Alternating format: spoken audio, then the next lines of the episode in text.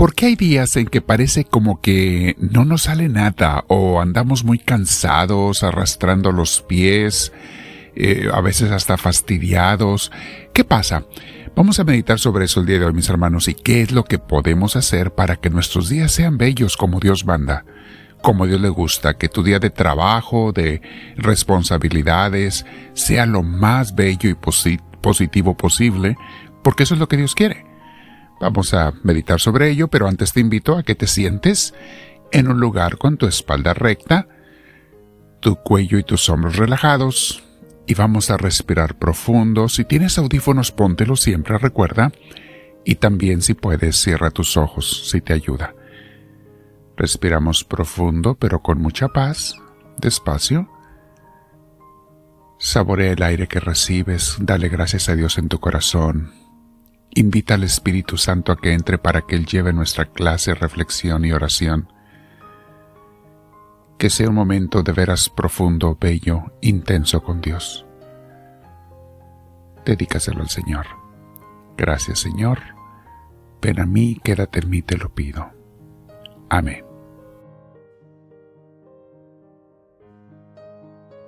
Bien, mis hermanos, al tema de hoy le pusimos tres pasos para disfrutar cada día del trabajo y de las ocupaciones.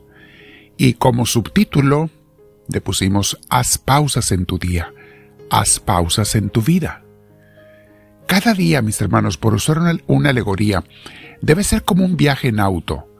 Te preparas para él, te aseguras que tienes todo lo necesario para el viaje, energía, si es auto eléctrico o combustible, eh, la salud necesaria para tu camino y la manera también de irte rebasteciendo durante el viaje. Haces planes de alguna manera porque tienes que rebastecerte según lo largo que sea el viaje.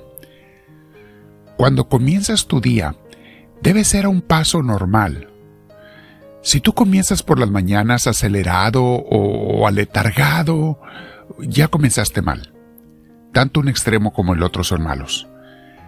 Es o porque te levantaste tarde y por eso anda uno acelerado, o porque no descansaste suficiente y por eso nos sentimos aletargados, cansados, sin energía. Las cosas no van a salir tan bien como podrían y deberían salir si empieza uno mal. Tu ánimo y temperamento estarán defectuosos, tu relación con los demás eh, será estresante o fastidiosa y terminarás el día mal porque lo comenzaste mal. Y eso no tiene por qué pasar. Les ofrezco tres consejos para tener un día provechoso, efectivo y con buen ánimo. Y estos son los tres consejos que les doy. Primero, sabe por favor esto y tenlo bien presente que la calidad de tu día comienza la noche anterior, no comienza en la mañana. ¿eh? Ten bien presente esto. Para los judíos, el día comenzaba al anochecer, allí comenzaba el nuevo día. Para nosotros, de alguna manera lo hemos hecho que empiece en la mañana, al amanecer, pero no, para ellos era el anochecer y tiene mucho de sabiduría esto, mis hermanos.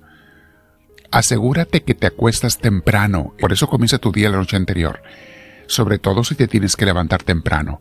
Asegúrate que descansas de 7 a 8 horas, según las necesidades de cada quien. No quieras dormir de menos o dormir de más. Que tu tarde y tu noche sean relajadas haciendo lo que tengas que hacer en la casa, conviviendo con la familia y sobre todo dejando los electrónicos apagándolos por lo menos una hora antes de ir a la cama para que su luz no te afecte a tu cerebro y te quite el sueño. La luz de los electrónicos está diseñada para mantenerte alerta. Juega con tu cerebro, con tu mente, te altera para que estés alerta. Apágalo por lo menos una hora antes y ponte a hacer cosas en paz, platicar con tus seres queridos, pláticas eh, bonitas, positivas, no es la hora de ponerse a discutir, a alegar o ni siquiera tratar de problemas familiares o económicos o de salud o de lo que sea. Eso háganlo durante el día en otras horas, pero no cuando se van a dormir. Y platica en paz ya sea con tu pareja, tu familia y sobre todo, ten una plática en tu corazón con Dios. Por eso los judíos, les digo, empezaban el día la noche anterior. Punto número 2. Levántate a una hora que te permita hacer con calma tus actividades por la mañana y, que te permita hacer tu oración, mis hermanos, algo que de veras te va a dar energía para el día en la oración y vamos a explicarlo más al rato porque, pero mm, si puedes hacer media hora es lo indispensable, mis hermanos. Para los principiantes les digo, bueno, 15 minutos, 20, pero no es suficiente. Es como comer la carrera. Media hora por lo menos para Dios cada mañana. Levántate un poco más temprano, pero para eso te tienes que acostar un poco más temprano. Pon tu despertador. Te va a dar fuerza y energía espiritual y mental durante el día. Luego, toma tu tiempo para asearte o tomar algún desayuno, hacer lo que tengas que hacer en la mañana, preparar a los niños, etc. Todo con la calma necesaria, sin aceleres. Repito, si empiezas acelerado o aletargado ya empezaste mal. Enseguida, sal a tiempo de tu casa donde tengas que ir para que no andes de prisas. Toma en cuenta el tiempo real del tráfico donde tú vas a moverte, el tiempo que te toma. Sé realista, no, no soñador. Llegas a tiempo a tu trabajo, a tus uh, quehaceres y ya empiezas bien porque vas en paz y con la energía de Dios. Punto número 3. Durante el día, toma breves descansos cada que puedas, al igual que harías en un viaje de auto normal, para recargar tu energía, platicar o estar un rato con Dios, puedes hacerlo, o con los amigos, pláticas positivas, pláticas de edificación cristiana.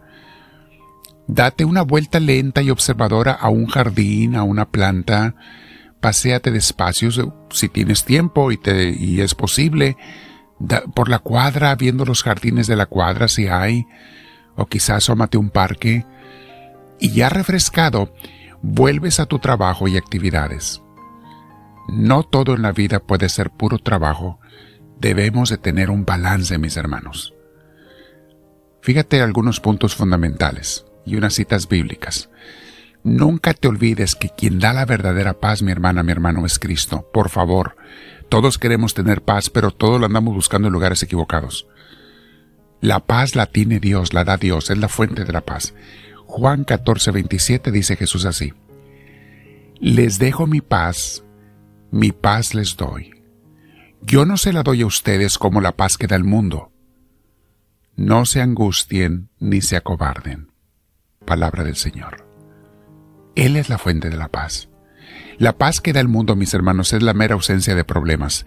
Esa paz no dura porque pronto vendrá otro problema, y si no, el aburrimiento. Cada día recuerda que al estar orando a Dios constantemente, eso nos llena de su paz, aún en las peores circunstancias en medio de ellas. Filipenses 4, 6 y 7 dice así, No se inquieten por nada, más bien en toda ocasión, con oración y ruego, presenten sus peticiones a Dios y denle gracias. Y la paz de Dios que sobrepasa todo entendimiento, cuidará sus corazones y sus pensamientos en Cristo Jesús. No se inquieten, confíen en Dios, entréguense a Él. Nunca te olvides, mi hermana, mi hermano, que las actividades y las cosas materiales son solo pasajeras, ¿eh? No te mortifiques mucho cuando las cosas no salen como tú quisieras. En el trabajo, en la economía, en la salud. Más bien pon tu corazón y tu esperanza en Dios todos los días. Mateo 6, 19 y 20 y 21 dice así. No acumulen para sí tesoros en la tierra donde la polilla y el óxido destruyen y donde los ladrones se meten a robar. Más bien, acumulen para sí tesoros en el cielo, donde ni la polilla ni el óxido carcomen, ni los ladrones se meten a robar, porque donde está tu tesoro, allí estará también tu corazón. Palabra del Señor. Y ahora mi hermana, mi hermano, quédate en la paz de Dios. Comparte con tus contactos esta enseñanza para que aprendamos todos a vivir bien cada día como Dios manda, a tener armonía y balance en nuestros días.